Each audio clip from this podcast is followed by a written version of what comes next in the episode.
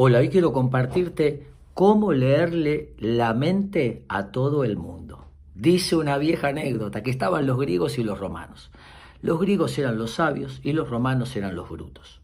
Los romanos le pidieron las leyes a los griegos para gobernarse. Los griegos le dijeron, no, ustedes son una manga de ignorantes. Los romanos se enojaron y le dijeron, vamos a hacer un desafío. Así que pusieron al sabio de los sabios, al griego, y al bruto de los brutos los romanos.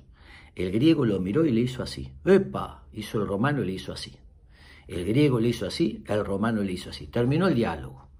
Dice la vieja historia que fue el griego con los griegos. Le dijeron, le tenemos que dar las leyes. Pero ¿qué pasó? Yo le dije, Dios es uno.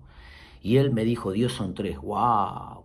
Y yo le dije, dice el griego, Dios tiene al hombre en la palma de su mano. Y él me dijo, nada se le escapa del puño a Dios. ¡Bravo! Démosle las leyes. Fue el romano con los romanos.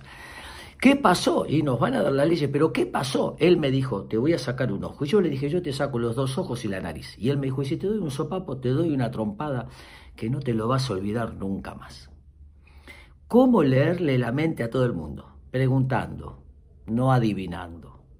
Preguntando. Preguntar más, adivinar cero. Esa es la mejor manera de leer lo que le pasa al otro. Espero que les sirva.